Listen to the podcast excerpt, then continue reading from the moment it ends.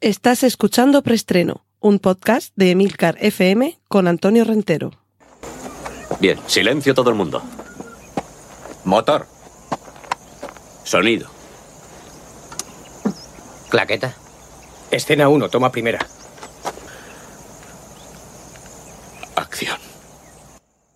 Saludos, bienvenidos una semana más a Preestreno, el podcast de Milcar FM con las últimas noticias de cine y series de televisión.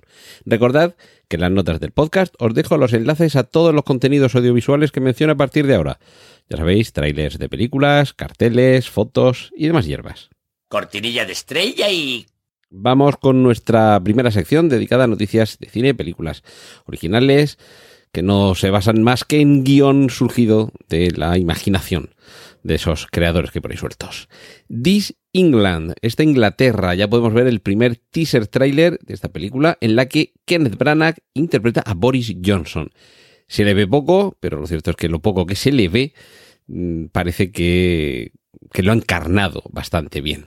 Y me imagino que con esto ya vamos añadiendo esas dos tradiciones, la de películas o series en las que se refleja la vida o momentos concretos de la vida de un presidente de Estados Unidos o de un primer ministro británico.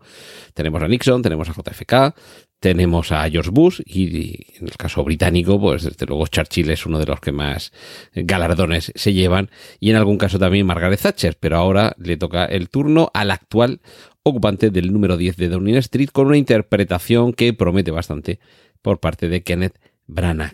Tenemos ya también los primeros eh, pósters de crímenes eh, del futuro, pósters de personaje, el regreso al horror de la nueva carne de David Cronenberg. El canadiense dirige aquí a Vigo Mortensen, Kristen Stewart y Lia Seydoux y lo cierto es que por lo visto parece que en su proyección en el Festival de Cannes que parece que es que hay que decir Cannes y no Cannes o Cannes, pues, el Festival de Cannes, que es como lo diríamos aquí en Murcia de toda la vida, eh, en su primer pase, como digo, ha provocado los primeros abandonos. Parece que es una película complicadilla, pero bueno, mm, vamos a dejar que David Cronenberg haga lo que le dé la gana, que yo creo que se lo ha ganado. Tenemos también un par de trailers eh, más en esta sección. 3.000 años de ausencia la nueva película de George Miller que yo creo que literalmente va vamos a tener que ir a verla con un casco, gorra o similar para no ponerlo todo perdido en la sala porque nos va a reventar la cabeza. Si no sé como mi querido Trífero, que no es de ver trailers, porque prefiere ir completamente virgen cuando llega a la sala de cine, o sea, está muy bien, es muy respetable, pero el problema es luego andar con ojo en internet para no comerte los spoilers eh, a dos carrillos pues no veáis el tráiler y desde luego cuando lleguéis a ver la película vais a flipar con el prodigio visual y la magia narrativa que pone Josh Miller en pantalla. Pero si no sois capaces de esperar tanto, yo creo que la película, incluso aunque hayamos visto el tráiler, va a seguir sorprendiéndonos e impactándonos. Y para impacto, The Grey Man, El hombre gris, película que dirigen los hermanos Russo, ya sabéis, Capitán América, El Soldado de Invierno, Capitán América Civil War, Vengadores eh, Infinity War y Vengadores Endgame, pues estos dos hermanitos dirigen a Chris Evans, Ryan Gosling y Ana de Armas en un thriller con asesinos a sueldo y con un mostacho imposible en la cara de Chris Evans, que en esta ocasión es el villano de la función cortinilla de estrella y... Y nos adentramos en la sección de remakes y secuelas. La veterana Ellen Burstyn ha retomado su papel de la película El Exorcista y con ese mismo personaje va a estrenarse una nueva película, secuela directa del Exorcista, que se estrena en octubre del año que viene. Dirige David Gordon Green, que es director de Halloween 2018, de Halloween Kills y de Halloween Ends. Y por lo visto esta película no va a estar sola porque tendrá otras dos secuelas, es decir, trilogía del Exorcista con el personaje al que interpretaba, que no recordará el nombre, eh, Ellen Burstyn, volviendo para tratar de rescatar de las garras del maligno a nuevas víctimas.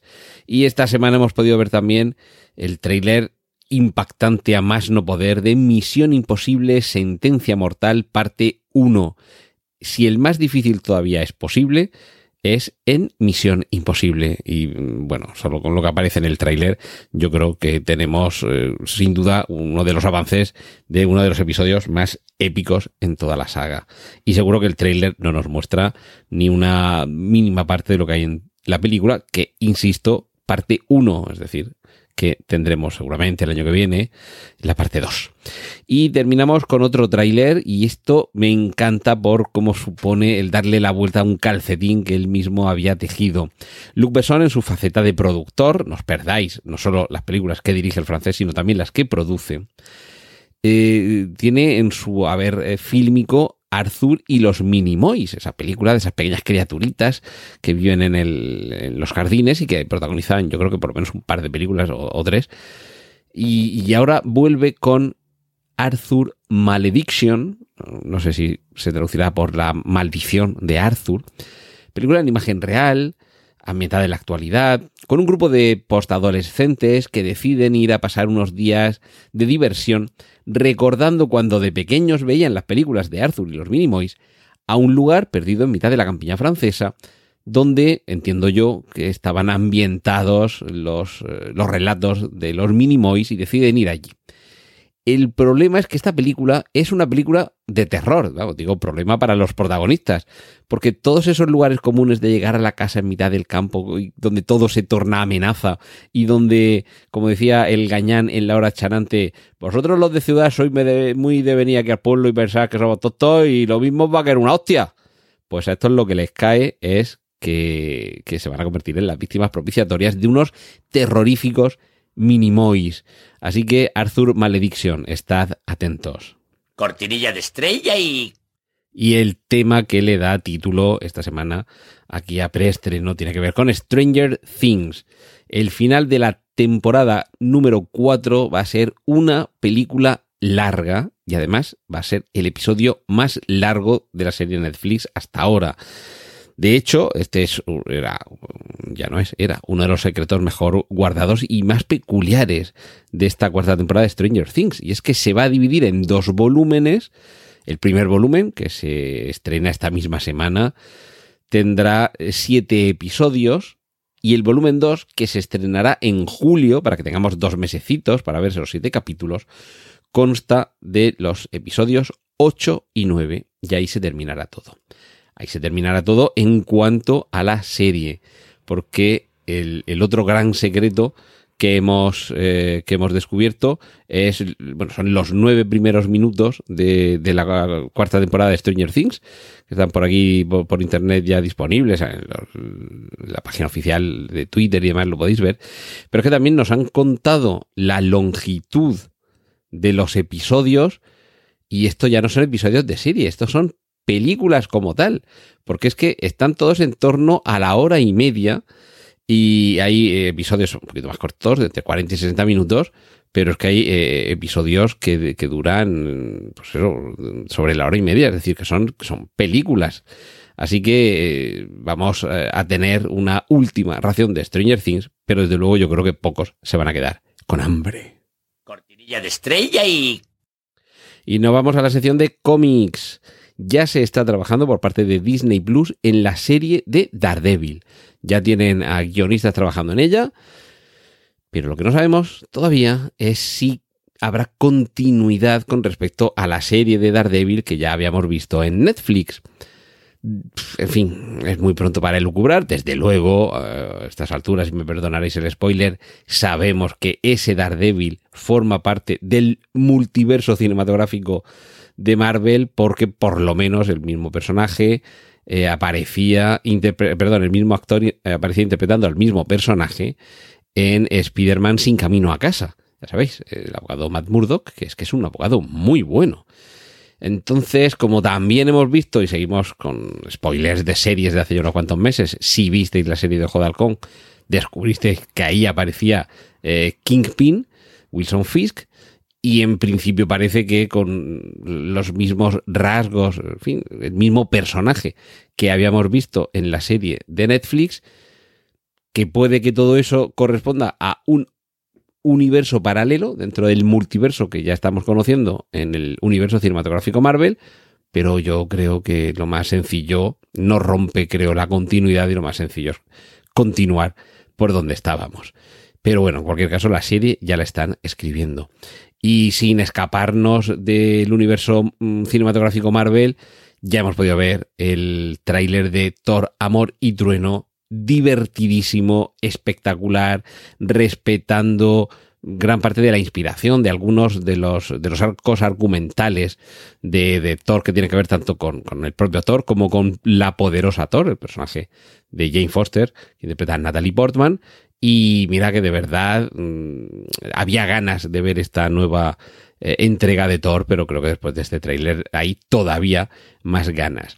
Y uno de los últimos rumores que tienen que ver también con los nuevos personajes dentro del universo cinematográfico Marvel, dentro de este relevo en el que ya los Vengadores, entre comillas, clásicos están empezando a ser eh, revelados con V, eh, tenemos a uno nuevo que se podría incorporar en Wakanda Forever, la segunda parte de, eh, de Black Panther.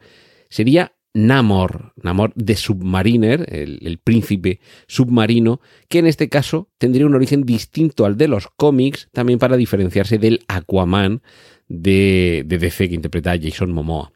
En este caso, el actor que lo interpreta es, creo que es mexicano, Tenoch Huerta, Tenoch o Tenoch, no tengo todavía muy claro cómo se pronuncia, pero, pero bueno, en cualquier caso, hemos perdido ya la oportunidad de que Jude lo interpretara hace unos años, cuando estaba un poquito más joven, y aunque está muy fuerte, y si no, echarle un vistazo a el nuevo papa, el joven papa, el nuevo papa, eh, y veréis lo fuerte que está. Pero para mí Namor eh, ha tenido siempre un, un, aspecto más estilizado, no tan musculosamente masivo, quizá soy demasiado clásico para, para, para lo que se estila ahora en el mundo del cómic o incluso en las series, y películas, pero, pero a mí me parece que Jude Law era el, el Namor perfecto, sí, eh, en fin, con una forma física apreciable, pero más delgadito, no, no, no tan musculado como ahora. Pero bueno, Tenoch Huerta, echadle un vistazo, que veáis el aspecto que tiene. Creo que puede ser un, un Namor muy interesante y me imagino, me imagino que al principio aparecerá como villano y finalmente irá engrosando la lista de los buenos, porque recordemos que en muchas ocasiones Namor, eh, de Submariner, ha sido un villano en algunos de los cómics Marvel, pero también formó parte de los Vengadores en una de sus eh, primeras formaciones. Y finalizamos eh, sección y programa con el, el ofrecimiento que se ha hecho a Ben Affleck, creo que 30 millones de dólares, por volver a ponerse la capucha con las orejas largas y la capa de murciélago como Batman en Crisis en Tierras Infinitas, que sería el crossover definitivo.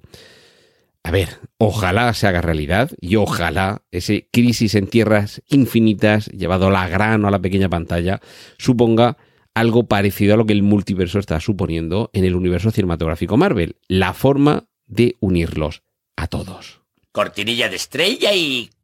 Y terminamos esta semana. Volvemos la semana que viene. Por cierto, ya voy avisando, como vamos entrando en el mes de junio, recordad que hay vacaciones aquí en preestreno a partir de mediados de junio y hasta mediados de septiembre. Y además opino que a Putin ni agua. ¡Y corten! Gracias por escuchar preestreno. Puedes contactar con nosotros en emilcar.fm barra preestreno donde encontrarás nuestros anteriores episodios. Genial, la positiva.